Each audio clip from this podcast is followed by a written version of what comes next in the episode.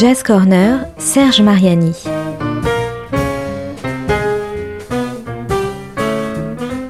Jam et concert, actu, rencontres, découvertes, le meilleur de la scène jazz au coin de la rue ou sous le feu des projecteurs.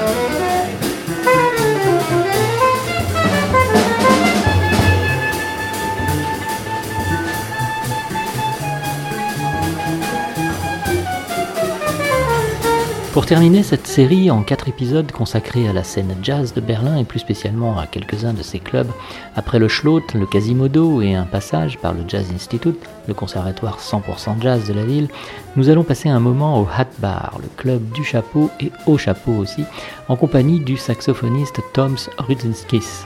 Comme vous allez l'entendre le dire lui-même, ce petit club tout en longueur du centre de Berlin accueille chaque soir une jam session qui attire sur sa scène étroite, installée face au bar, les nombreux et nombreuses instrumentistes et vocalistes qui vivent et travaillent ici ou qui sont de passage, car bien entendu, Berlin, comme toutes les grandes métropoles occidentales, est une plaque tournante, un carrefour particulièrement important pour le jazz, celles et ceux qui le jouent et son public. Okay, so now we are at the Hat Bar Club. in Berlin, always, of course. And uh, I am with Toms. Uh, Toms, hello. It's your program. It's your jam program tonight. Yeah. And uh, you often play there?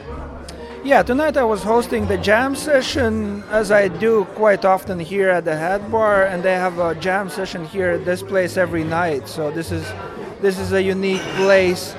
So if people want to come and jam, like this is one of definitely one of the options in Berlin. Uh, I read on the ad advertisement of the bar that uh, of the club that it, it said it's old school, but I, what I I've listened to doesn't sound like old school to me. What what do you think of that? I think we're always trying to push push music a bit further, so sometimes it can go to places. So that's always a fun part, and you never know with the jam session, depending on who is playing in the band and like who is joining in it can be like a different di- different style or different vibe for the evening. But uh, I think it was really fun to play tonight with the guys here. So yeah. Who who comes to play there? Who comes to play? Uh, it's always different, which is which is definitely an interesting part about the jam session. And you never know. Sometimes there's nobody to jam, so we always we can play actually like with the ba- with the same band as we started but uh, tonight, uh, as you probably saw, we had many, for example, saxophone players. But um, it's always different, and people who are passing by the city might drop by, or people who are who are like on the scene might drop by. So like it's always it's always different.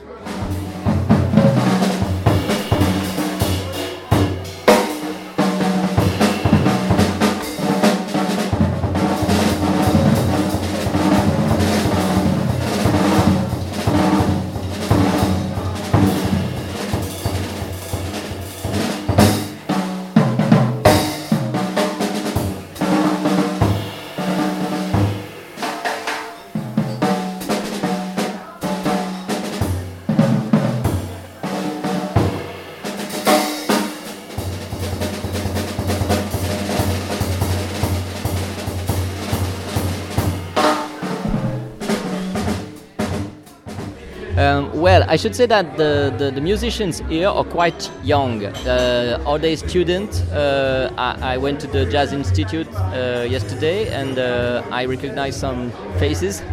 Uh, who are they here? I don't know all of them. I know there are some jazz uh, students from Jazz Institute Berlin, like who came tonight. Uh, but for this session, you never know, and there might be some older people as well dropping by. But like, yeah, today we have uh, we have a good selection of jazz students from Jazz Institute Berlin. Yeah, for, that's for sure. And what about the audience? Who are they? Uh, young people? everybody can come here. You you you watch the, the people uh, listening to you and you say, well, it's okay, they are the same or it's different uh, every every every week and so on.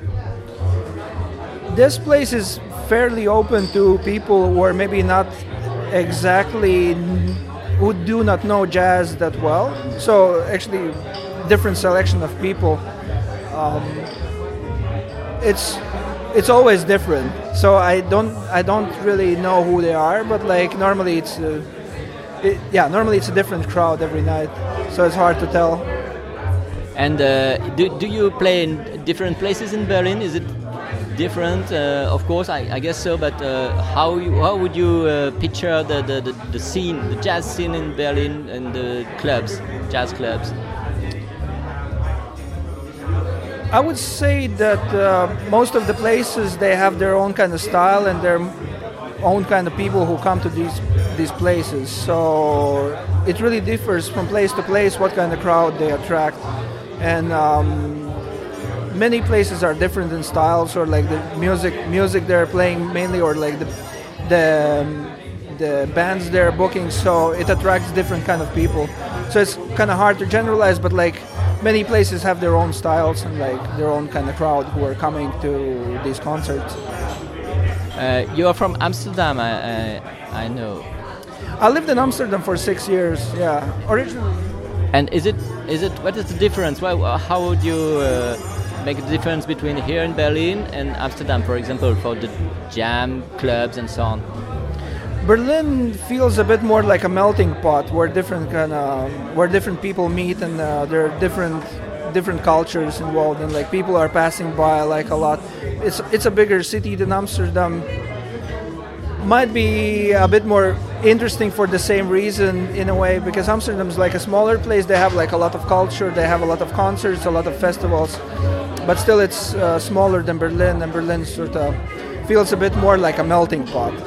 Yeah. So you, you, you would say it's more interesting for you, for people playing music, for playing jazz, because a lot of people come here uh, traveling and playing uh, different from different countries. So the, the melting pot is, is, very interesting for that, for jazz music, I guess.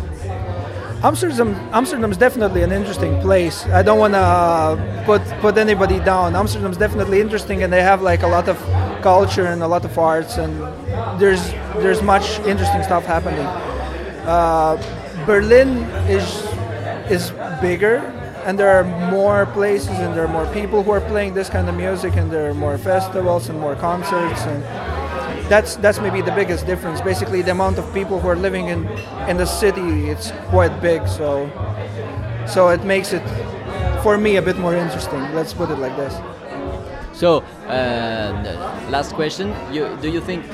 Would you say this is very important that uh, such places uh, continue to program jam, to to host people like you, musicians like you, to to make live music uh, uh, greater and uh, well known to, to people who maybe doesn't or are not jazz jazz listeners for really? Is, is it always important? This kind of places yeah, this place is great for the reason that like yeah, people, as I said, like people are always different. You never know who is gonna show up. Uh, and the same goes with musicians as well, because like every night there's a different band, and like, and different different bands bring different kind of audiences as well, and different people to jam. So it's it's always unique and it's always it's always interesting for sure. So I think this kind of place is really valuable, like for the scene as well, knowing that it happens every night it's it's really it's really something special. I don't think there are that many places like that host sessions every night. So this is great. Okay, thank you. Yeah, thank you.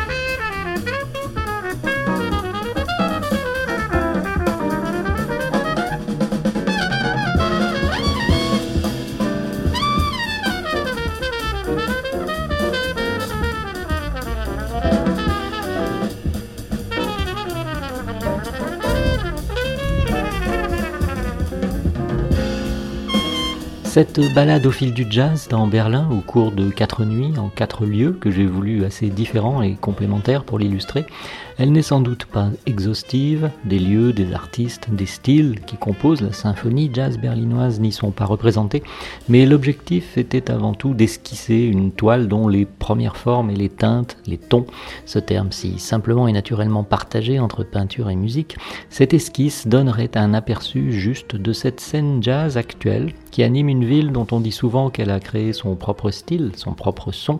On qualifie aisément certaines compositions contemporaines de jazz berlinois. Il était là, autour de moi, au cours de cette pérégrination sonore dans la musique entre-entendue d'un club, d'un studio, d'une jam. Et s'il est bien quelque chose qui caractérise l'âme de cette musique, le jazz, plus encore que ses lieux et ses styles, c'est qu'elle soit aussi et surtout même pour beaucoup un art de la rencontre, du partage et de l'improvisation, un portrait mouvant de la liberté. Merci de l'avoir écouté.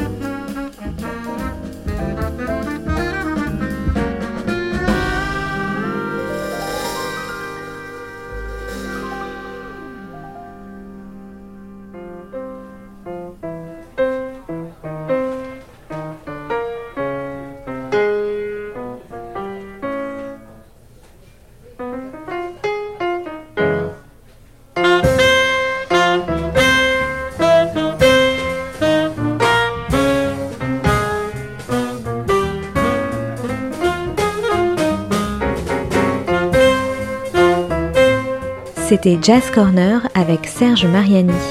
Une chronique à retrouver le lundi et jeudi à 13h et 18h sur Art District.